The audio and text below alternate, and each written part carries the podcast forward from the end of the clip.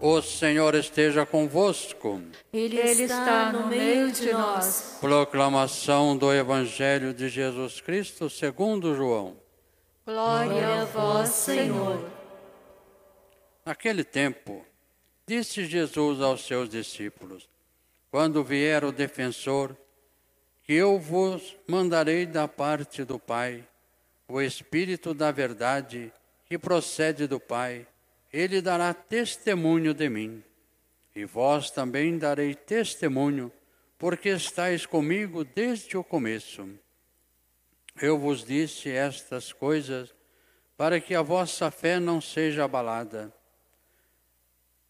Expulsai-vos-ão das sinagogas, virá a hora em que aquele que vos aquele que vos matar julgará estar prestando culto a Deus. Agirão assim porque não conhecem o Pai, nem a mim. Eu vos digo isto para que vos lembreis de que eu o disse quando chegar a hora. Palavra da salvação. Glória a vós, Senhor. Queridas irmãs, queridos irmãos, nós estamos nos encaminhando para o fim do tempo pascal nos preparando para o domingo da Ascensão e depois o dia de Pentecostes. Nesse período, podemos dar um mergulho nesse mistério pascal, a paixão, morte e ressurreição do Senhor. E há dias nós temos ouvido o Evangelho de São João, de um modo especial, capítulo 15, que é como que um testamento do Senhor deixado para nós, um discurso de despedida. E ele diz: Eu ensinei a vocês tudo isso, vocês estão vendo eu passar por todas essas etapas, eu irei para o Pai depois da ressurreição, mas vocês não ficarão sozinhos. Passarão por situações difíceis, mas não ficarão órfãos, porque eu vou enviar a vocês um defensor. E a palavra em grego é paráclito. Eu vou enviar a vocês um advogado, que é o que quer dizer a palavra paráclito. Um advogado, uma pessoa chamada para junto de vocês, que irá defender vocês nas causas difíceis. Então não se assustem com perseguições, não se assustem com momentos difíceis, com sofrimentos, porque eu estarei com vocês e defenderei vocês através do Espírito Santo que será enviado. E assim nós fazemos a experiência de Deus no decorrer dos séculos pela vida da igreja. Esse espírito que anima a igreja que faz com que vivenciemos esse mistério pascal na nossa vida, em cada Eucaristia, em cada sacramento, caminhando rumo à eternidade, na certeza de que nós temos um Espírito que vivifica a nossa igreja e nos vivifica na caminhada espiritual que fazemos. Agora eu queria conversar com vocês dentro desse contexto mesmo de experiência de Deus, do mistério pascal, sobre as aparições de Fátima e sobre algumas curiosidades das aparições de Fátima.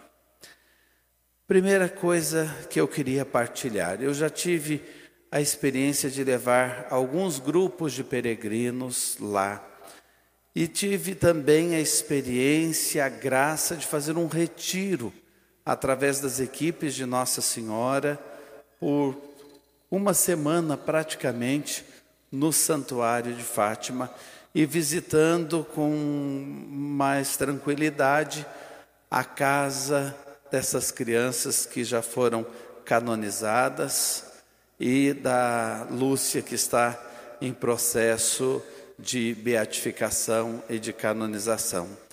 Visitei as casinhas ali onde viveram São Francisco Marto, Santa Jacinta Marto e também a irmã Lúcia.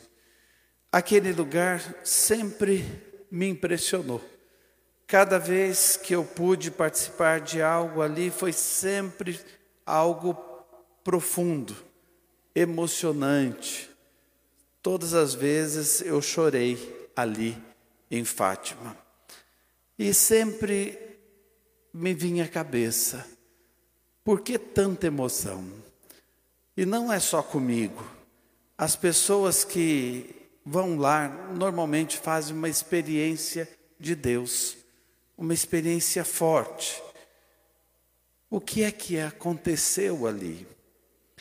E uma outra coisa que me chama a atenção: aquelas crianças deixaram frases, e essas frases foram colocadas nos cômodos das casas onde elas viveram. Então, a casa do Francisco e da Jacinta, a mesma casa, depois a casa da Lúcia. Frases que só um adulto, muito aprofundado na fé, poderia dizer. Até isso é causa da canonização dessas crianças, porque, embora fossem tão pequenas, de pouca idade, mas transbordavam a fé. Tem coisas que não dá nem para a gente imaginar uma criança falando. Francisco, por exemplo, preocupado com a salvação e em oferecer sacrifícios, em consolar a Deus, em tirar do coração de Deus a tristeza. Francisco falava nisso. A Jacinta oferecendo as dores das doenças dela, as dores que ela sentia, toda a enfermidade, o estar distante da mãe, do pai nos últimos dias de vida no hospital em Lisboa, ela oferecendo isso como sacrifício a Deus pela salvação das almas. Então, eu ficava pensando, meu Deus, é algo sobrenatural, só isso já é sobrenatural. Mas dentro das curiosidades ali de Fátima, nós precisamos pensar o seguinte: são aparições que começaram em 1916, quando as crianças viram o anjo na loca do cabeço, é o nome do local, perto da cova da Iria. Por três vezes as crianças viram este anjo. Então começa ali, em 1916, depois, 1917, seis aparições da Virgem Maria, com a mensagem de Fátima, e depois ainda duas aparições no convento para a irmã Lúcia. Essas aparições, na verdade, vão terminar em 1929. Então, são 13 anos de mensagem, por um período de 13 anos. Prestem atenção nos detalhes. Na aparição do anjo às crianças, o anjo pediu às crianças oração e penitência. Que as crianças rezassem e que fizessem penitência.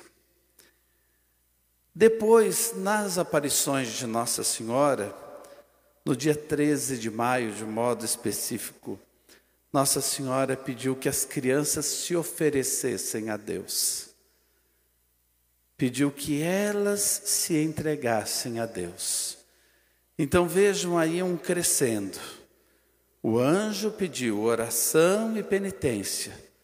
Nossa Senhora pediu a vida, pediu as crianças por inteiro. Como alguém dizia, com Deus a gente não negocia. Deus não quer um pedaço de nós.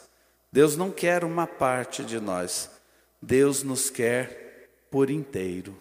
Deus nos quer ou tudo ou nada. Ele nos quer por inteiro.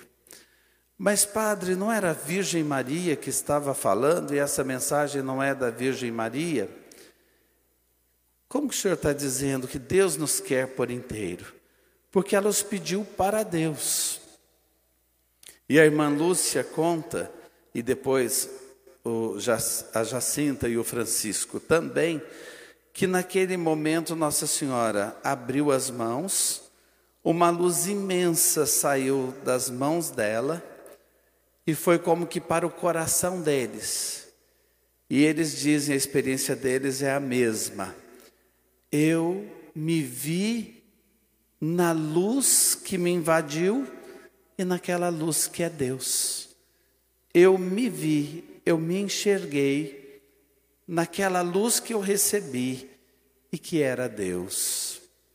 E isso é tão forte na vida das crianças que, a partir desta experiência, essas crianças se transformaram. Como eu falei, pareciam adultas na fé. Vocês sabem que na aparição de agosto, eles não puderam ir, porque estavam presos. A aparição de agosto é a única que acontece no dia 19, porque no dia 13 eles estavam presos. E eles contam que uma das coisas que chamou muita atenção dos estudiosos já na época é que aquelas crianças não contavam de jeito nenhum o que Nossa Senhora estava dizendo a elas.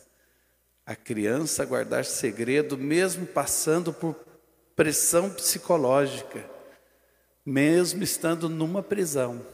Elas não contaram, aquilo foi chamando muita atenção. E depois que as aparições terminaram, naquele período de 1917, eles perguntaram ao Francisco: Francisco, o que você mais gostou? E ele disse assim: Eu gostei muito de ver o anjo. Mas eu gostei mais ainda da Virgem Maria. Mas o que mais me impressionou e o que eu gostei mais ainda foi de ver o coração de Deus, foi de ver a presença de Deus através daquela luz que saía das mãos da Virgem Maria. Então, até aí, a gente vê numa criança uma ordem certa na fé. Como é que pode isso? Eu gostei do anjo, mas eu gostei muito da Virgem Maria, mas eu gostei mais ainda de ver Deus naquela luz que saía das mãos da Virgem Maria. Deus em primeiro lugar. Deus é mais. E o que acontece ali em Fátima que mexe tanto com o mundo até hoje e traz curiosidade? O Papa Emérito Bento XVI, ele resume o que acontece ali. Ele diz: Fátima é uma escola de fé. É uma escola de fé. É um lugar onde a Virgem Maria estabeleceu a sua cátedra para ensinar ao mundo as verdades eternas e a arte de crer, de orar e de amar. Que coisa maravilhosa, gente. Fátima e as aparições de Fátima, uma escola de fé, onde a Virgem Maria nos ensina, ensinou aos videntes e ensina a igreja de todos os tempos as verdades eternas e a arte de crer, de orar e de amar. E por que é que a Virgem Maria nos pede para ela e nos pede para Deus e nos quer todos inteiros em Deus? Para que nós vivamos uns para os outros. Para que aqui nós nos ofereçamos uns aos outros e para que o mundo seja melhor. Foi o que aquelas crianças entenderam, entregando as suas vidas em prol da salvação dos pecadores. Entregando suas vidas a Deus, mas em prol dos irmãos. O que impressiona muito nas falas de Santa Jacinta Marto e de São Francisco Marto. Quando a gente percebe essa mensagem de Fátima, e dá um mergulho no que Deus disse através da Virgem Maria, o crescimento na fé para nós se torna maior, com toda certeza, porque ali a gente percebe a Virgem Maria mais uma vez, não chamando atenção para si, mas para aquele que nos criou e para aquele que nos salvou É a ação do Espírito de Deus, esse defensor que vem para o nosso lado para nos ajudar em todas as causas, através da Virgem Maria, a mãe da igreja. E o que mais nós podemos aprender desse momento da história, 1917? Um tempo em que o mundo estava em guerra, a Primeira Guerra Mundial, um tempo difícil, e um tempo, prestem atenção, de pandemia. Francisco Marta e Jacinta Marta foram vítimas da pandemia daquele tempo, a gripe espanhola, assim chamada. Um tempo em que muita gente dizia: Deus se esqueceu do mundo. Se Deus existe, ele se esqueceu de nós. Era uma coisa comum de se ouvir naquele tempo. Pois Deus em Fátima disse: Eu estou aqui, eu estou aqui. E através da Virgem Maria, a mensagem chegou à igreja daquele tempo e continua chegando a tantos corações. Por fim, queria só partilhar uma ideia. Existe muita gente no mundo que acredita, são os crentes aqueles que acreditam. Mas existe muita gente no mundo que ainda não fez uma experiência de fé. Existe muita gente que acredita, mas por qualquer coisa já está dizendo: Deus se esqueceu de mim, Deus não está nem aí com a gente. Nós precisamos, e o que acontece em Fátima com muitas pessoas, é se tornarem homens e mulheres de fé. Chova canivete, aconteça o que acontecer, permanecem firmes. Fé, fé, o que muda tudo na história, na nossa história pessoal, na história de quem convive conosco. E guardem, por um tempo na vida, a gente é crente. Ou seja, pessoas que acreditam, é isso que eu quero dizer com a palavra crente. Pessoas que acreditam. Porque a nossa avó falou da fé, o nosso avô, a nossa mãe, a nossa catequista, pessoas com as quais nós convivemos na igreja, mas chega um momento que a gente não pode ser só crente. É preciso ser homem de fé, mulher de fé, e só uma experiência pessoal com Deus, como a Jacinta, o Francisco e a Lúcia fizeram, que nos vão levar a esta firmeza. A primeira oração que eles aprenderam, meu Deus, eu creio, eu vos amo, em vós espero e a vós adoro. Amém.